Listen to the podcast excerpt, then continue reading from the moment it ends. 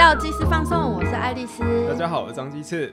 我们刚刚去看了一个心情很不太好的电影，对，下次约电影请早，不然我心情会更不好。没有，哎哎，我跟你讲，真的是没有运动的人，然后突然运动的行程突然被卡到，会有点生气。但是你今天有发现你的鸡蛋不是因为生病，而是因为鸡蛋啊。我想要跟大家说，分享精精致的鸡蛋的故事。就有一天，上一次录影的录音的时候，就是录原住民朋友来再加一这一集，然后亲自来，他说脸色凝重，的时候他刚刚去看医生，但是他忘记要看医生了。就是他就，我就问他怎么了，结果在他腋下下方的地方，他就说我这里有一个鸡蛋大的肿起来，肿起来，我大吃一惊，我去摸，哎，真的很。一颗蛮肿，对，圆圆的这样子，然后这是到底是什么呢？然后我就很紧张，想说，然后鸡翅也很紧张，对，就叫他赶快去看医生这样。然后今天刚刚去看电影的路上问他，然后医生是先说这有可能是运动伤害，然后里面淤血，然后所以会硬块。然后我一直回想不起来，我我去健身房的时候怎怎么样运动伤害我运动到这边。然后会受伤，我一直想不起来。而且它可以淤血，就是流血，里面流血到累积一个鸡蛋大小的肿块耶！你流很多血。我我其实不知道哇，但是我刚才在那个停车场跟你讲，也是猜测而已啊。就是我上次哦，因为我们录音设备旁边不能有手机，所以我手机都要放很远。然后有一次我们录音呢，我那个手机就放在我背后，然后我就是不愿意多走几步路，然后我就转身，然后一直转，一直转。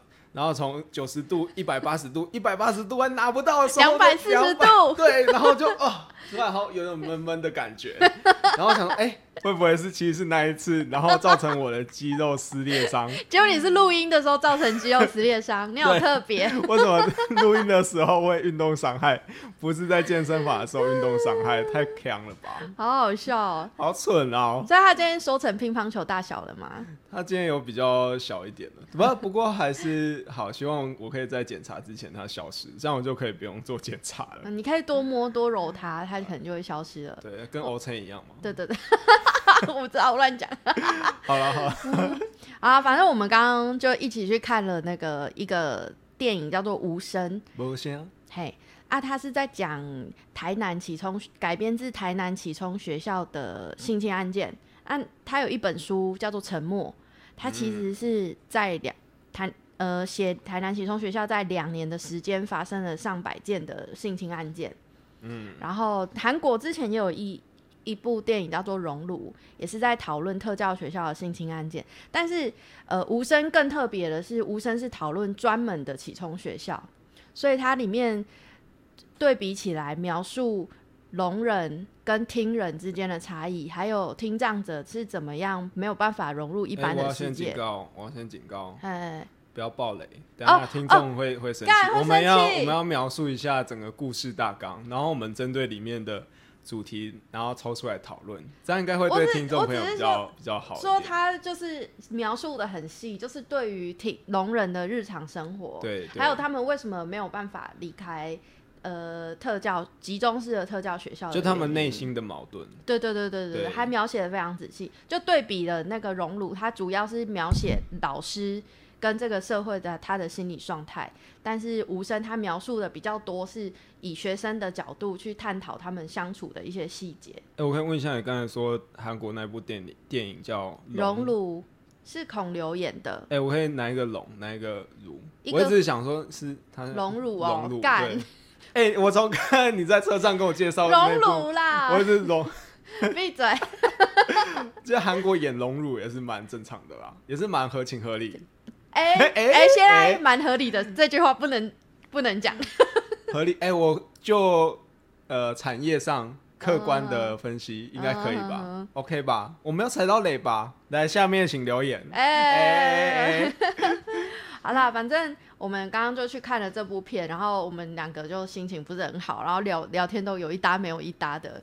对，怎么样？亲自你觉得看看了心情？哎，蛮蛮沉重，但我觉得他哎，我们先就。哎，讲手拍拍摄手法好像不会累吧？应该是不会累。哎，不会累。好，你讲。哎，因为他就是在描述聋哑学校嘛，所以你为了要模拟当当时候的状况，就不会有太多的台词，然后就有很多的手语。然后我觉得其实非常厉害，就是你可以在这种声音它其实是用一些大自然或者是很细微的声音把它放大，然后去制造出那个情境。嗯，我觉得蛮厉害的、欸，就是呃少了人讲话的部分，然后利用其他的辅助音效，然后可以达到整个场景，然后包括整部电影他想要诉说的目目的，我觉得这这点蛮蛮棒的。对，嗯，但也因为就是没有什么声音效果的关系，你就一直拿手机出来滑。然后想说，哎、这一段这一段是蝉在叫，蝉在叫的时候，我可以先看一下有没有讯息。哎、但我觉得它可能因为成本的关系，它是公共电视制作的，哦，然后我觉得他他很很厉害，是在他剧本上面，嗯，但是他的比如说拍摄的角度或是敬畏，嗯。还有它的美感，就是跟熔炉比起来的话，它的彩它的颜色就没有那么浓，嗯，它是走一个比较清新的路线。走一个清新的路线。对对对对，然后他挑的男女主角，他的外表也是比较清新的，就比较容易让一般人就是对，我觉得啦，这是一个操作，就是大家会容易对一个对象有同理心，嗯嗯，就是第一印象很那所以重要。龙乳没有吗？龙乳不清醒，龙乳哎、我们还没讲龙乳乳是哪一个乳？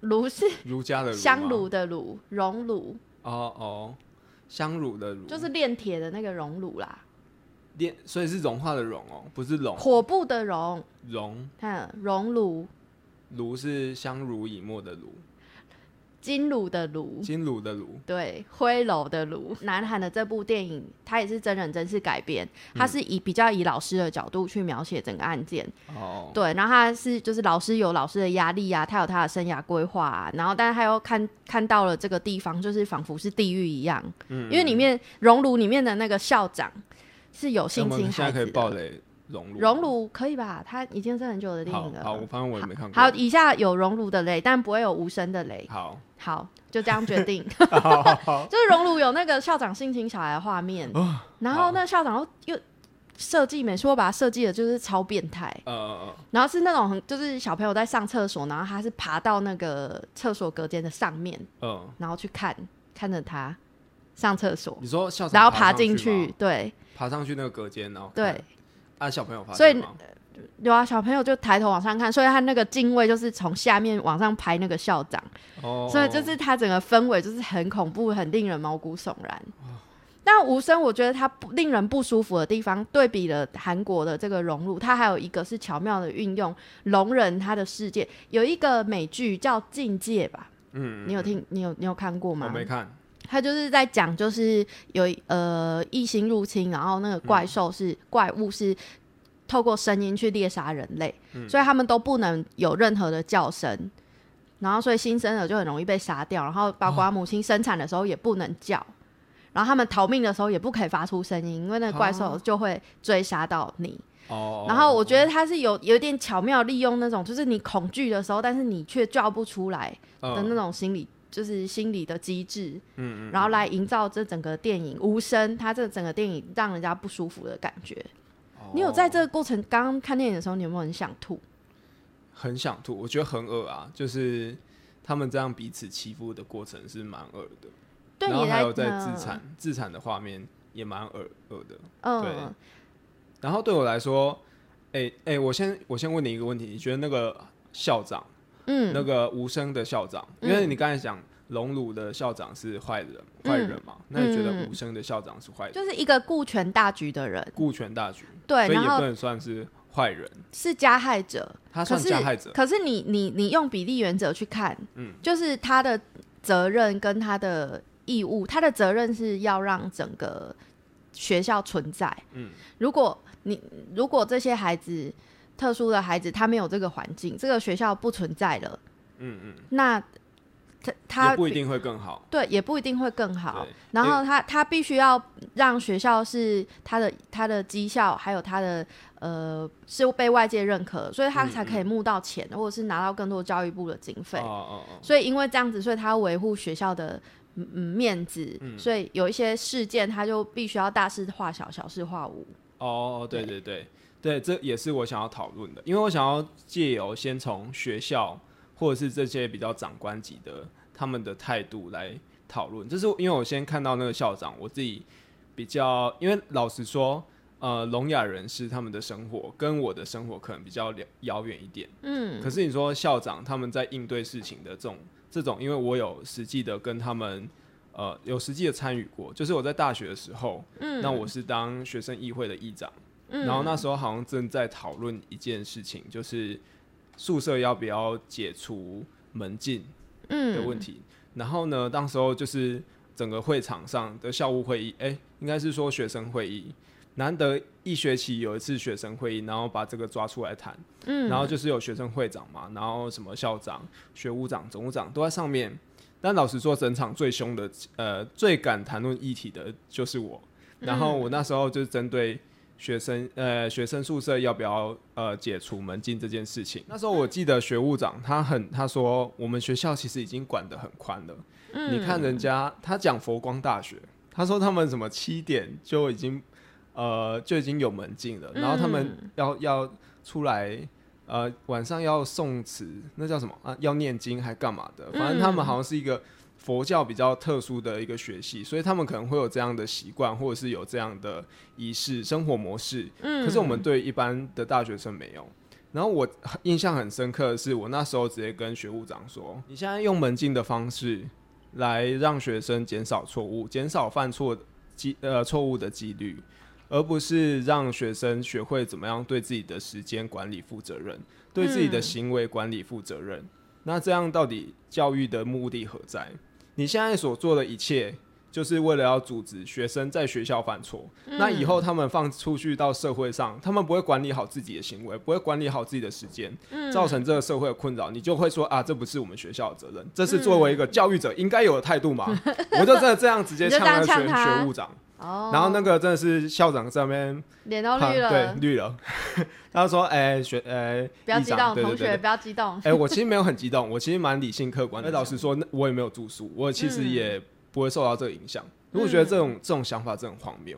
那回应到这个电影里面，就会有这样的状况，就其实他们就是有一种啊，大事化小，小事化。你刚才讲的这样，嗯就如果没事不会影响到学校的评鉴，嗯。那学校可以持续的有资源进来。嗯，嗯，对，这对长官来说很重要啊。对。我曾经接过一个，他是以我觉得我自己觉得，因为我是特教老师，然后我那时候在巡回辅导的时候，就巡到偏乡一所学校，有一个学生，嗯。那他其实是心理有状况，很明显，而且是他对性有非常呃固执的偏好，他会去掀他他那时候是国小生，他会去掀那个低年级小孩的内裤，嗯然后会叫学妹吸他的小鸟，然后会拿玩具枪抵着同学的头，然后是模拟就是做出一些已经是很接近犯罪的行为。嗯，但是那时候学校的态度是说他已经六年级了，再再半年他就出去了，所以他们不想要开这个 case 出来，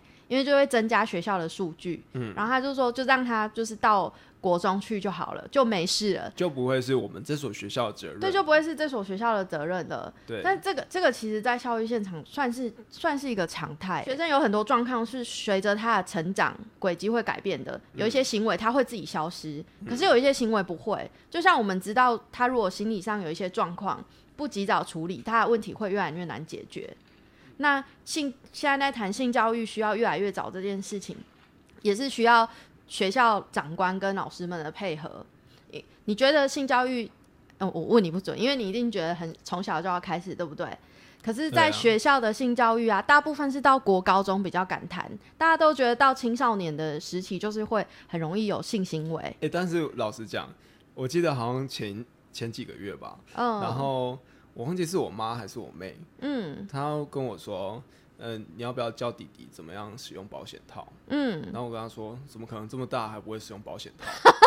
你弟几岁 啊？你弟几岁我弟弟？大概二十岁，他现在大二都。那么大了，怎么可能不会？可是可是我其实当下的第一个想法就是我要逃逃开这个责任，哦，就我不想要，就想对啊啊，二十岁嗯不会用这个也是一个算是我的借口啦。嗯，对，那即便他今天十五岁，我可能也嗯不是很想要教他。嗯我觉得好像我还是会多少受到这种传统你统，还是会有一个。框架。对对对对，好，那我再问你哦，一个一个一般的孩子，你都会觉得对他有这种呃，你就会觉得哎呀，讲这个好像有点奇怪。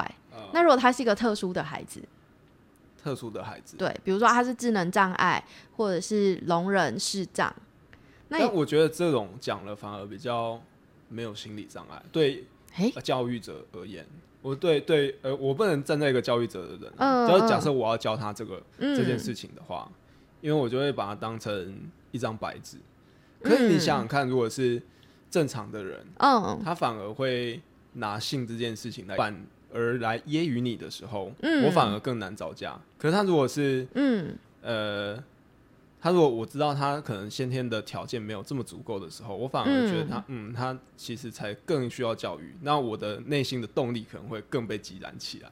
可是呃，你觉得他更需更被需要被教，更需要被教育？可是常常在出事的时候，因为我们会觉得特殊的孩子他是无行为能力者，无行为能力对，就很多老师他很多特教老师他必谈性教育，是真的非常恐惧，比普通班的老师还要恐惧去谈这个，是因为第一个他怕孩子会有移情作用。就是曾经也有发生过，就是特殊的孩子去，就是有自己幻想的他说谎，然后诬赖老师性侵他，然后学生自己幻想，这实际上实际上有发生的例子。哦然后美国有一部片，艾玛华森演的，也是在讲这个，就是他就是幻想他的继父就是性侵他。哦，对，然后还有一种是怕开启了他某一个开关，那在学校教他，他可能回家看 A 片，然后爸爸妈妈不知道怎么教，他就一直看。像这种，你无法去停止他的固着行为，就是特教的老师他会很担心触发这两个，但这是我自己想的。我我据我据我的观察，现场还是很多老师会觉得性是一件很难以启齿的事情，然后很脏的事情，所以他不想要自己跟小孩子谈这个。哦，不想要，嗯，嗯，呃，我觉得这也是一种逃避责任的一种问题。对，其实特教的小孩比一般的孩子还容易遇到这些有关于性的威胁。嗯嗯，我就曾经曾经在某一个学校的大办公室里面，然后上课上到一半，我呃别的老师上课上到一半，花容失色的跑出来向其他老师求援。他说怎么办？我刚刚讲的一本绘本在讲性侵，然后刚刚有一个女学生就跟我说，她叔叔会摸她屁股跟妹妹啊，然后他是不知道该怎么处理，然后他不知道他的反应应该要大到怎么样，或者是小到怎么样。哎而且他有一点慌张，是他有点吓到，是说怎么会这么容易就发生这种事情？然后我哦这么容，就是没想到他以为那个是可能偏乡，或者是对，或者是他他想都没有想过，他才刚开始讲这个议题，然后马上就收到这个 feedback。哎、你记不记得隋唐？他不是有一次也是去对去到屏东的幼稚园吗？还是哪里？呃，然后讲蝴蝶朵朵对是对对蝴蝶朵朵对对，蝴蝶朵朵一本绘本，然后也是小朋友跟他告状、哎，对，然后就马上开始启动流程，对不对？对，对，它其实是很容易发生的事情，但更可怕的在后面。更嗯可怕的是事后，我跟我的朋友，呃，我问我的同事谈这件事情，他说，其实特教的小孩，他如果真的状况很严重的话，尤其是呃状况很严重的话，他可能国小、国中念完，他就不会再继续往上升，他可能连连集中式的特教学校他都没有办法去，就只好回归社区。那要怎么赖以为生呢？如果他的家庭，他爸爸妈妈白天都要工作，那他一个人待在家里面，他要做什么？对啊，他要做什么？所以他就很容易被社区的阿伯、叔叔这些，这些，然后就以一次一百、两百这种价格，就变成一个一这个这个叫什么雏妓吗？就是、就是一种一种交易，对一种交易好了，对一种。交易，对对对对。然后有时候家长没有办法管，就是甚至还会默许这件事情。哦天哪、哎、我真的觉得很难想象这种事情会发生在我周边呢、其实一直都在发生，但是就是嗯，你不你一般人会觉得这个是没有办法解决的事情，或者是不好谈的事情，嗯，就不会把它说出来。嗯嗯，对，因为你你你如果要改变这个现况，你就要安置那个孩子，你嗯你把他从他的家庭里面拿走，不一定是好事情，呃，他就有变有点像是变相的一种交换。对对，对，哎、说到交换，电影当中啊，他其实有特别呈现这些聋哑学生、嗯，他们的内心的矛盾。嗯，那一方面就是说，他们其实有点恐惧回归到正常的学校，嗯，然后另外一方面，但是他们又在聋哑学校遭受到欺负。嗯。这件事情，我们刚才从学校的这种权利端来看，那如果又回到说学生他们内心的这种矛盾，那老实说，这种矛盾是我觉得是正常人比较难去体会的，因为你你如果说我今天呃哦，我今天高中毕业好了，那我要去嗯。台北念大学，这种老实讲，大家满心期待欸，大家很嗯。happy 耶、他说耶，我要摆脱家里了，我可以去台北交新朋友了。嗯，嗯，可是对于聋哑人士他们聋哑学生啦，聋哑学生他们来说，呃，好像并不是这样。我因为我们的台湾的社会环境整体还没有到那么多元包容，对，对，然后呃，其实同才的力量非常大，嗯，嗯就是他会因为大家都一样是聋人而愿意留在这个环境里面，但是也是会有弱弱相亲的情况。嗯嗯这些孩子他的确是需要呃跟他一特别不一样的同才来形成一个同温层，跟他不一样。跟跟他一样跟一般人不一样的同才。即使不是都是智能障碍，或不是都是学习障碍，或不是都是聋人，哦他只要有被主流社会排挤的人呃形成的圈圈，对他来讲就非常重要。哦哦哦，因为有共同的敌人啊，对所以他们就会比较容易滋长友谊。有共同的伤痛。对，就有共同的伤痛。那其实不只是那个特身心障碍的，我之前在带自由班的时候，也是有那个你知道很聪明但是很寂寞的小朋友，他都觉得赶他的同学超幼稚的，每一个都是小屁孩啊，但是他的他就是小屁孩啊，他就是一个国小五年级的学生，但因为他是他是资优生。所以他的、他觉得老师上的课都真他妈超级简单，然后其他的同学讲话都超级幼稚，然后同学就会觉得，干为什么他讲话像大人一样就排挤他？哦，那那个人也蛮可怜的哎。对，他就他就是一个资优生，可是他就是也很急，他他最喜欢聊的是死亡议题，他会一直跟我聊一些哲学的东西。那自由生到底为什么会在他在特教班？我那时候带自由班，哦，你带自由班？对对，我可以教自由班，就是自由跟升降都是特殊教育的领域。那你不会常常被自由生呛吗？你说老师一这样没跳，我们都老师你算错了 所以我就不会开数学课啊。哦，好，我是开别的，我可以开怎么写企划啊、独立研究啊这些我擅长的东西啊。哦好，对，我会直接跟他们承认我的弱势。哎、刚刚我之前被那个资优生小孩家里很有钱呛过说，呃老师你为什么没有开冰室？或者是老师你的手机怎么那么烂？这样子啊啊，这是题外话啊。反正我 刚刚讲的那个就是资优的学生，他就是很容易跟学生朋友吵架、同学吵架，然后我就听另外一个资优老师就直接跟他说，你就拿拿糖果去请他们啊，你家不是有很贵的巧克力，你就带去，然后呃就说啊。这个给你吃啊！我每天都给你吃，给你一个巧克力啊！你对我好一点，然后叫他每天都对他更好一点，喇叭，这是一个 这是一个社会交换呐、是吗？这是一个好的教育吗？我不确定，但是我觉得是，我觉我觉得就回归到刚刚那个问题，就是同才学生，就是小朋友很需要同才的认可，他们需要一个同温层，哦哦，哦，对。然后我们做老师的其实很难去真的全面去营造那个环境，嗯嗯嗯，那我们就要教导学生就是一些技巧，哦哦，但是特教的学生他又很难，还有就是。我觉得老师本身他也是很难以启齿这些潜规则，就是老师们自己运用这些潜潜规则用的很爽，可是他不会碍于他的伦理道德的包袱，他不会直接教给学生这些小美感。比如说你新来的，你就一定要请客啊，你要记住哪一个老师喜欢吃珍珠，哪一个老师喜欢吃 cheese cake，哪一个老师生日，哦哪一个老师特别喜欢什么，这超麻烦的，就很麻烦啦、可是它就是一个人际互动、社交的技巧。哦，好吧，难难怪我以前在职场这么受人家讨厌。在昨天还是前天有一个判决出来，然后这个判决吸引了我的注意。它跟《熔炉》这部电影稍微，呃，它跟《无声》这部电影稍微有一点关系。嗯，它是在谈，就是呃，这个新闻是景文科技大学新北市的一所学校，然后在二零一六年一个迎新活动里面，然后学长姐逼迫，不是物理上的逼迫，是用奖惩的制度要求学弟妹就是脱下内衣裤，然后去玩游戏，然后或者或者是在额头上挤甜面酱，然后让异性的同学去舔。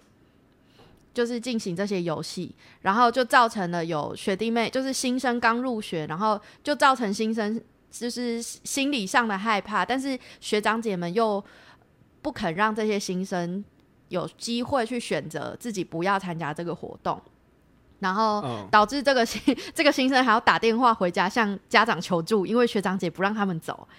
然后最后、对是家长到那个迎新宿营的场地去接走他的孩子，家长，对家家长去接走他的孩子，然后导师就是连连夜从就是学校，然后到那个场地去处理这件事情。我觉得学长跟学姐是有病，是不是？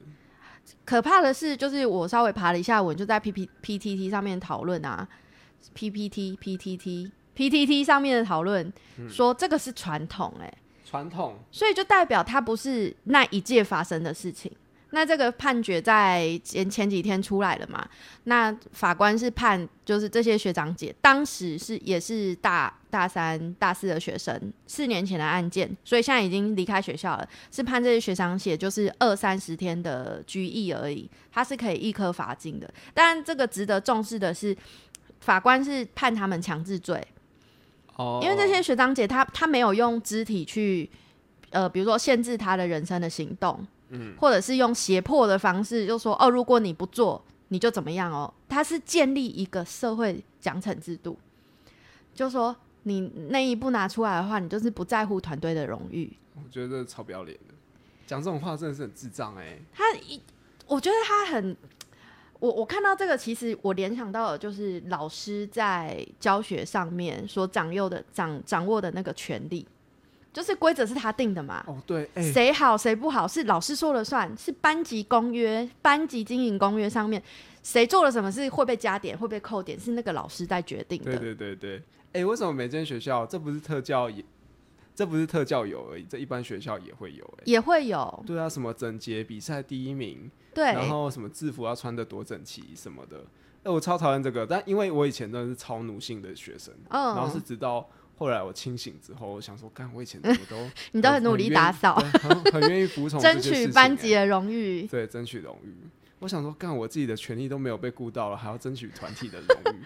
他是学习，他是学习对的事情很，很有效的一个方式。但重点就是什么是对的事情，因为老师也会有他的观点。那很常听见的事情就是老师讨厌哪一个学生，其实从老师先开始讨厌，全班开始讨厌那个学生。哎、对，我觉得这很重要，这因为老师他本身就是一个具有话语权的人，对，但他一定会影响到学生。那学生他毕竟还是在一个学习阶段，嗯，并没有这么好的判断能力，对。然后就很容易受到老师影响。对，对，我所以就是老师老师的观点还有老师的忽视，嗯嗯，如果有一个学生他做了什么事情，虽然其他同学觉心中觉得隐隐觉得不对劲，干他怎么会这样？他怎么会就是拿走别别的同学的早餐自己来吃？可是老师觉得啊，就是好像没关系嘛，你们在玩嘛。哦，那其他同学就会觉得，哎、这件事情好像也没有关系。他如果被默许了之后，就会延伸下一个个案、欸。对对，因为同学就觉得没有关系啊，对他前面有前面有人做过，没有被处罚，而且他是用在玩，在玩这是一个非常不能说正面，就中性的词，没有它是一个很好，它是一个学校场域非常拿来逃避借口非常常用的一个借口。哦，哎、就是我老师就是学生发生什么事情，老师都可以说，我以为他们只是在玩，对，因为小朋友的玩的确是有时候玩的蛮过分的。嗯，我就曾经看过一个学生在玩，他用他那个拳头去打破那个教室的门的玻璃，而且还不是窗户哦，窗户比较薄，是门的玻璃，嗯强化的那一种。然后他就是整个割伤他的手，然后问他干嘛，他就说哦没有，我就觉得我想试试看能不能真的打破。干，然后他就叫他叫救护车嘛的。就很自在哈，就是比如学校有什么墙壁看起来很脆弱，他就去捶他一拳，然后就一个洞，然后他就说哦没有，我只是想看他会不会真的被就是敲破。对，好它是一个很好的好，对，他是一个很好的说辞，因为有时候小朋友就是很狂暴。嗯其实无声里面你很难定义每一个人到底是好人还是坏人，哦，尤其是学生，哎、我甚至觉得连是受害者还是加害者这件事情，对，都会可以在同一个人身上看到这两个身份同时存在。因为它是改编是台南那个性特教学校性对对性侵的案件，它是真实事件改编的嘛。那它里面就有说，就是曾经被老师性侵的学生，后来变成加害人。干、嗯我真的是觉得很想吐。我每次看到这种老师去性侵学生的，我都觉得很想吐。干，这一定去当老师？这一定不是爱啊！你如果爱，你不能等他长大吗？你已经是一个成年人了，你要么你就等到他十八岁，你怎么会把一个就是他真的是小孩，然后你要对他做那些事情？对，他就是仗着他他的弱势，然后然后想说自己不会出什么事情，就是比起一般人来说，对，好要求。可是也是因为这样子，所以在特教很难弹性教育。哦，这也是一个原因，就是很怕，就是小朋友想太多，或者是家长对这个很敏感，所以大家都不避而不谈。我是觉得他可以有一个模板的课程，就是在以县市为单位，然后大家都上这个东西是县市单位认可的，然后一我们一起上课，就是把很多就是不同学校的呃特殊班级集中起来，然后一起就是个别化去上这个性教育的教材。就是如果你可以很明确的这样子定义它，那老师也不能有用这当借口说哦，他们只是在玩。嗯嗯嗯。因为你你你有这个教材已经说哦，这个不是在玩了。那小朋友也有一个依据，就是说他的朋友到底是怎样对他，会超过他身体的界限。不会吧？学生会想那么多吗？会。学生就很喜欢阿鲁巴或干嘛的啊？我告诉你，学生超无我我在国小毕业之前，我都以为男生还多一个阴道。什么意思？因为我看那个 BL 的小说还有漫画，你国小要看 BL？国小有啊，但同学都会同学都会借阅啊，其实一套一套的哦。我跟你说，一套一套的。有被有被没收吗？没有，但是就是藏的好好哦。它里面的性教育就是没有很，它插的就是直接插，所以我我就想说，奇怪，男生有阴道吗？他他是插哪里？然后我也不知道男那时候不知道肛门可以插，我就想说，那应该是男生有阴道吧。那 国小的时候就知道，嗯，阴道是用来做性行为用的。阴道是用来做性行为用的。那时候可以插吗？知道啊，那时候对啊，都有乡下很多租书店啊。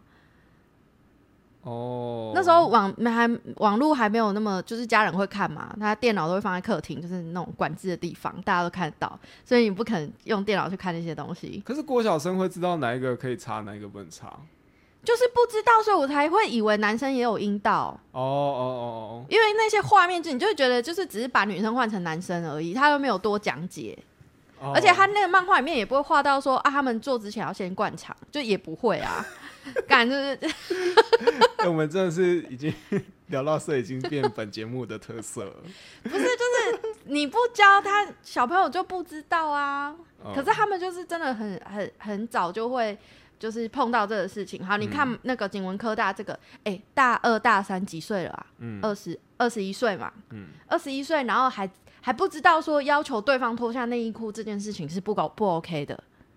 哦，对对对，还把这个当成是游戏的规则。哎，我觉得，因为我自己念研究所的时候，就是新生训练的时候，也有遇到，没有没有这么夸张啦。那它就是一个玩水的游戏，但是我们在通知。书里面只写到，请我们多带多带一套衣服。嗯，对，那我们不知道要玩水，而且那是一个惩罚游戏。嗯，然后因为我们是念政治研究所，干个人意识超高，就是被学长姐要要求做这种事情，大家都超火的。然后就是我们在玩的时候，啊，我也很难理解说为什么学长姐会想出这套游戏。嗯，就是会，就是。泼水这么不舒服的游戏，或你是说有一个人被绑着，然后泼泼他水？对，或者是你你什么猜拳输了，然后泼对方水这种。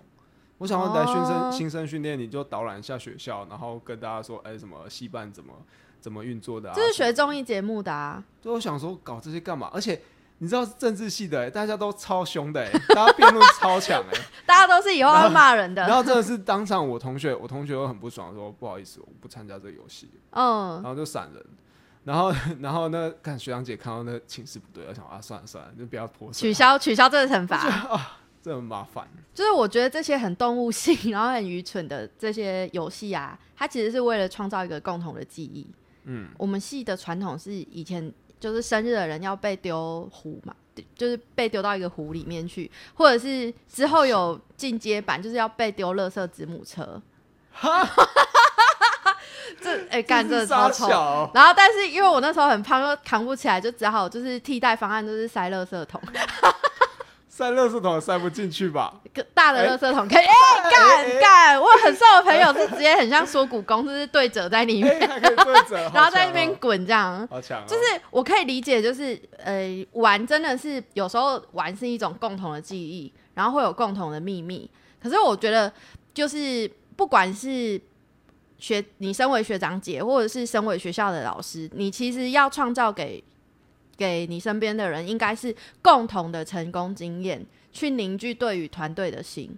嗯，而不是透过就是共同的羞辱，或者是共同一起去做坏事，或者是去进行一些比较呃 animal 的行为，然后去达到一个好像很热血，然后很中二，就是它都会有其他衍生的后果。你不如去出，就是呃带领大家一起去突破一个什么任务，或者是达到一个小呃挑战一个小任务。然后大家对于我们一起做到了这件事情，正向的事情是有信心，它就变成一个很珍贵的回忆，也可以在无形当中去凝结那个向心力。在《熔炉》还有那个《无声》这两部电影啊，我就觉得，哎，这些学校的老师也也许有，但是可能就没有拍到这个部分，因为它是一个很封闭的环境。那这些孩子们，他除了学习之外，他还有其他事情可以做吗？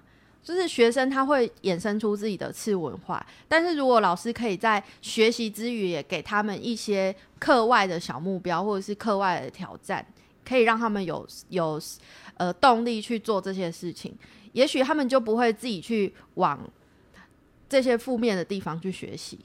哦，对。这也算蛮好的结论呢，就提供一个另外一个正向的看法。对啊，对对，我们有很多体制外的教育，或者是一些比较特别的学校老师，少数啦，就是会帮学生寻找不一样的舞台。特别是这些可能在学术上得不到信心的学生，嗯，对，会特别开专案计划给他们。好，那我们接下来进到政治新闻。我们刚才讲到的那个特教是属于先天性的一些学习障碍。嗯，那我们这个。呃，我们接下来要讲的这个政治新闻可能跟退化有关，什么东西啦？可能跟脑脑袋跟脑袋退化有关。你在骂人吗？哎，我觉得他真的有有可能退化，就是最近最近在吵得很凶的，就吴怡农他在脸书贴一个呃全民皆兵的一个看法，嗯，然后就有一个记者，然后他其其实里面全民皆兵的一个呃重点有提到说社区的这种。国防的意识要起来，嗯，就是你可能不一定是要进到军营去受训，那你可能这些社区你也必须要平常有做好一些准备，这些这一类的。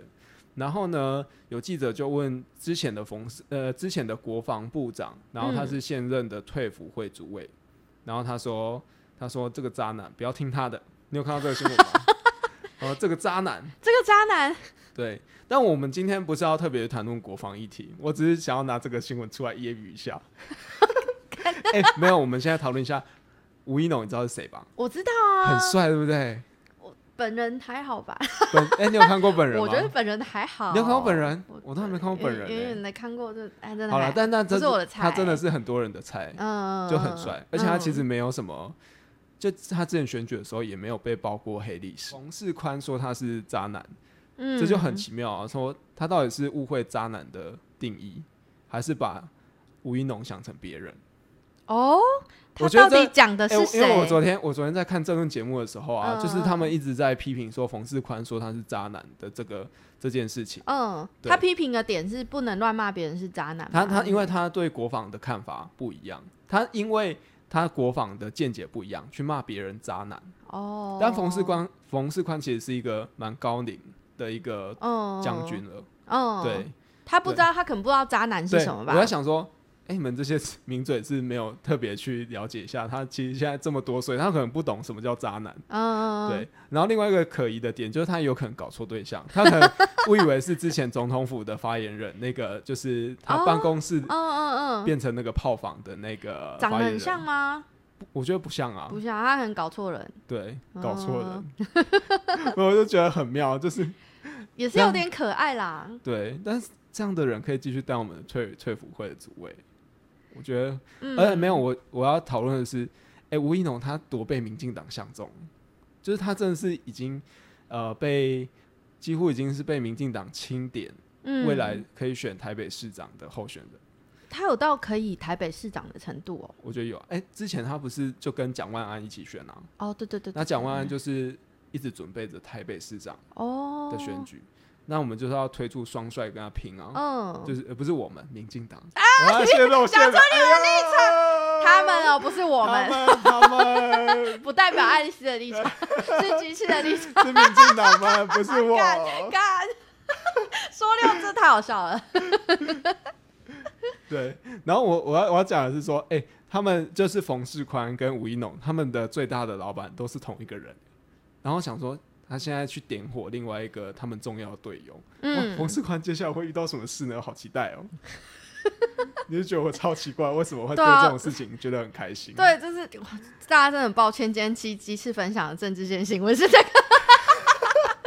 就是高龄者不代表不不太了解现代用词的意义，这样 就是可能认错人，或者是不了解现代用语，哦。然后他们乱喷。哎、你知道有一个高龄九十四岁的爷爷开 IG，然后被超多人追踪的事情吗？哎、我不知道这个、欸九十四岁超级网红，五小时内累积百万粉丝，哎、好羡慕哦。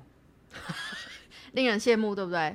他是一一位叫做大卫·爱登堡的爷爷，然后他就是在五个小时之内累积的追踪人数超过在 IG 上超过百万。为什么呢？因为他是一个很有名的旅游作家，他的旅行行程是全世界最长的，被誉为英国的国宝。他是自然，就是他其实是拍自然纪录片出身，然后他是自然纪录片之父，从一九五四年开始跟 BBC 一起合作。哦，一九五四年 哎、一九五四年，很久以前，对不对？他还活着。然后呢，他五十多年来拍摄二十多部的那个纪录片，嗯从黑白电视拍到现在 四 K 彩色电视。好梦哦。对，然后他他就说他为什么要加入 Instagram 呢？不，其实其实是因为他想要提，因为他是自然纪录片作家嘛，嗯的呃拍摄者，然后他想要提醒大家，就是就是人类的破坏啊，大自然的反扑这种。他发现呢、其实哎、诶大家还是会很愿意去听长者讲话，大家会对一个九十岁四岁爷爷的观点有兴趣。嗯。他可能有一些用词什么是已经跟不上现代的社会，嗯。可是他因为他年纪的关系，他有一些阅历是非常珍贵的，嗯，然后他很诚恳的在提醒，他就说，他就说，呃，我现在在谈的都不是我自己的事情，嗯，是下一个世代的事情，哎、我觉得就是态度的问题啊。像冯世宽他那么强，嗯，就是会就会不会让人人家受到尊重。嗯，可如果像你这这个英国爷爷嘛，嗯嗯，对，英国爷爷他就是用一种比较谦逊的态度，然后而且是为下一代着想的，嗯这种其实就是会蛮让人家尊重啊。年轻一代的也比较听得进去啊。嗯，对啊，可能是他在谈的这件事情受益的人到底是谁，对不受益对？的人是谁？对，如果有一些有一些，但我呃觉得也不能这样讲，因为冯世嗯宽他、他可能也觉得说，我批评那一个人，证明我嗯这个人是、我这个政策是对的，但我这个政策也是为了下一代。哦，但我觉得这个态度是其实是态度啦，嗯就是那个态度你要怎么样展现，让人家可以接受。嗯这件这个对我来说好像是比较重要的。嗯，对所以还要谦逊一点。对，好，我们今天分享一个很强看你的很烂，很强的观点 你自。己那么呛哦，要别人谦逊一点，我自己那么呛吗？对啊，我只是拿出来揶你那边揄一下、啊。呛学务长哦哦哦，那是几年前的鸡翅，哦，所以现在已你现在经比较谦逊了。哦，年长的鸡翅已经变得越来越谦对逊了我。现在可能只会偷偷打电话去教育部。你看，好啦，这是今天的教育线跟政治线的新闻分享。好，我是张鸡翅，我是爱丽丝，大家记得要去再支持台版的《熔炉无声》这部电影哦。支持国片，对，好，大家再见，下次见，拜拜。拜拜。